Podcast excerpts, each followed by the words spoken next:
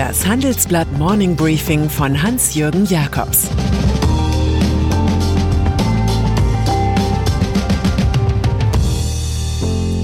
Guten Morgen allerseits. Heute ist Dienstag, der 9. März, und das sind heute unsere Themen. Der Rausch der deutschen Börse. CDU fürchtet dritten Maskenmann. Winfried Kretschmann und kein Ende. Zusammenarbeit ist in Zeiten von Covid-19 wichtiger als je zuvor. Deshalb setzt Facebook die gemeinsame Arbeit mit europäischen Regierungen, Behörden und Forschungsteams fort. So nutzt in Spanien die Weltbank Facebook-Karten zur Prävention von Krankheiten, um den Bedarf an Covid-19-Tests und Krankenhausbetten vorherzusagen. Und gemeinsam mit europäischen Regierungen hat Facebook WhatsApp-Chatbots entwickelt, die Fragen zu Covid-19 schnell und präzise beantworten. Mehr auf about.fb.com slash de slash Europe. Börse. Extreme prägen die Börsen. In den USA rauschen die vorher so hochdotierten Technologiewerte plötzlich nach unten. Die Marktkapitalisierung des Abonnementlieblings Tesla bei dem jeder gerade Satz des CEO Elon Musk bejubelt wurde wie eine Mondlandung, ging im Februar insgesamt um mehr als 240 Milliarden Dollar zurück. Auch Microsoft, Apple und Amazon gaben nach, weil alle mit steigenden Zinsen und fallenden Kursen rechnen. Das typische Szenario einer Liquidity Trap, einer Liquiditätsfalle aller John Maynard Keynes. Die US-Technologiebörse Nasdaq sank gestern um 2,9 Prozent. Der Dow Jones der Standardwerte entwickelte sich hingegen um 0,9 Prozent nach oben. In schönster Frühlingslaune zeigte sich hingegen der DAX und stieg am Ende um 3,3 Prozent auf 14.380 Punkte, Rekord. Stimuliert hatte hier die Verabschiedung des US-Konjunkturprogramms im Kongress in Washington. Das Schöne, es bleibt dabei, dass man mit Aktien 1000 Prozent gewinnen, aber höchstens 100 Prozent verlieren kann. Union.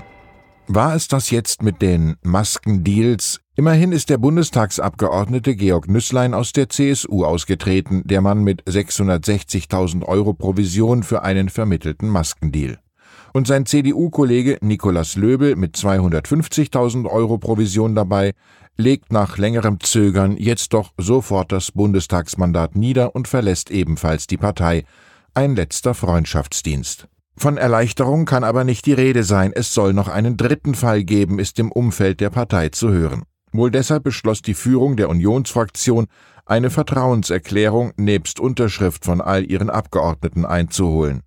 Gesundheitsminister Jens Spahn stellt bereits eine Liste mit Namen all jener Parlamentarier auf, die mit Maskenbeschaffung zu tun hatten. Linke, FDP und SPD schließen dagegen jede Verwicklung in Maskenaffären aus. Schon Margaret Thatcher wusste, das Rückgrat ist bei manchen Politikern unterentwickelt, vielleicht weil es so wenig benutzt wird. Südamerika. In Brasilien wird Luis Inácio Lula da Silva, der das Land von 2003 bis 2011 als Präsident regiert hatte, wieder zur politischen Zentralfigur. Das oberste Gericht hat vier Urteile gegen den sozialistischen Politiker aufgehoben. Das Gericht im südbrasilianischen Curitiba, das Lula wegen Korruption verurteilt hatte, sei gar nicht zuständig gewesen, so die Begründung. Ein Bundesgericht in Brasilia muss die Fälle nun neu aufrollen. Bereits vor anderthalb Jahren war Lula aus der Haft entlassen worden. Eine Kandidatur gegen den jetzigen Präsidenten Jair Bolsonaro im Jahre 2022 erscheint nach den jüngsten Entwicklungen möglich.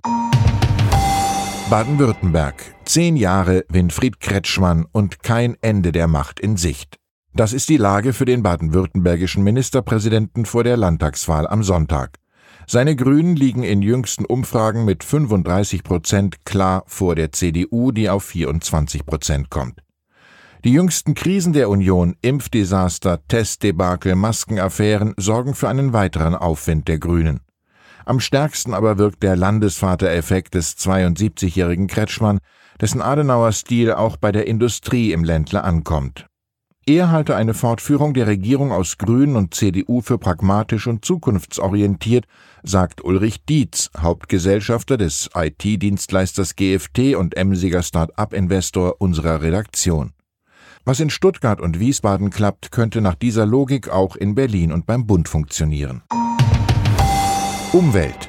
Die Mittelstands- und Wirtschaftsunion MIT konnte man neulich auf Abwägen erleben. Da machte sie sich auf einmal Gedanken um eine Verschmelzung von ARD und ZDF.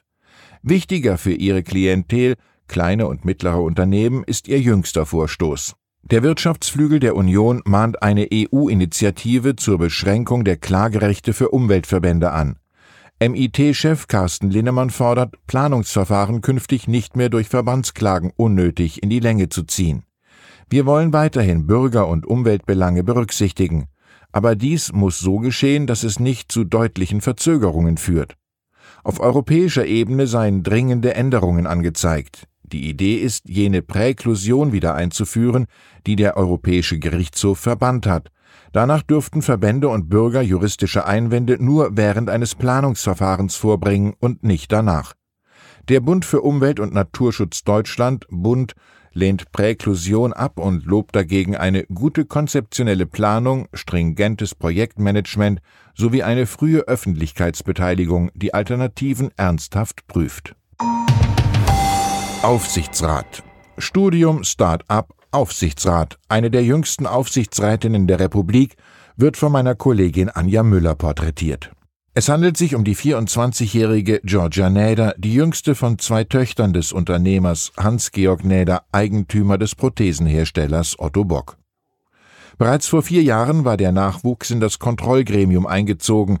Sie kenne unsere Produkte, die Historie und die Seele des Unternehmens besser als externe Aufsichtsräte, sagt Georgia Näder. Beim angestrebten Börsengang dürfte sie eine besondere Rolle spielen. Bis dahin macht die Aufsichtsrätin im Ausland ihren Master in Business Administration and Innovation in Healthcare. Auch beim schwedischen Mitgesellschafter EQT aus der Wallenberg-Familie hat sie ein Praktikum gemacht.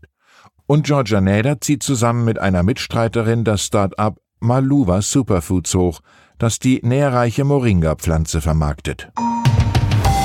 Fußball. Und dann ist da noch Ferran Reverter, der bislang als Chef der Elektronikkette Mediamarkt und Saturn auch keinen leichten Job hatte, jedenfalls solange die Gesellschafter stritten wie die Kesselflicker. Nun aber übernimmt der 48-Jährige zum 1. Juli eine um einiges diffizilere Aufgabe, den CEO-Posten beim berühmten Fußballclub FC Barcelona. Der hat in der Vergangenheit Titel, aber auch 1,2 Milliarden Euro Schulden angesammelt. Im vorigen Jahr gab es knapp 100 Millionen Verlust. Reveter ist die ganze Hoffnung des neu gewählten Präsidenten Juan Laporta. Ist der Traditionsclub doch noch zu sanieren?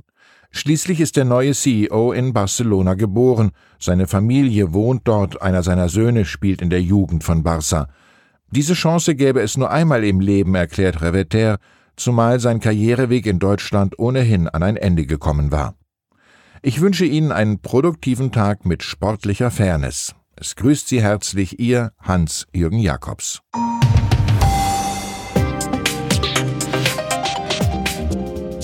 Ab 17.30 Uhr sprechen wir bei Handelsblatt Today über alle Themen, die die Finanzwelt bewegen.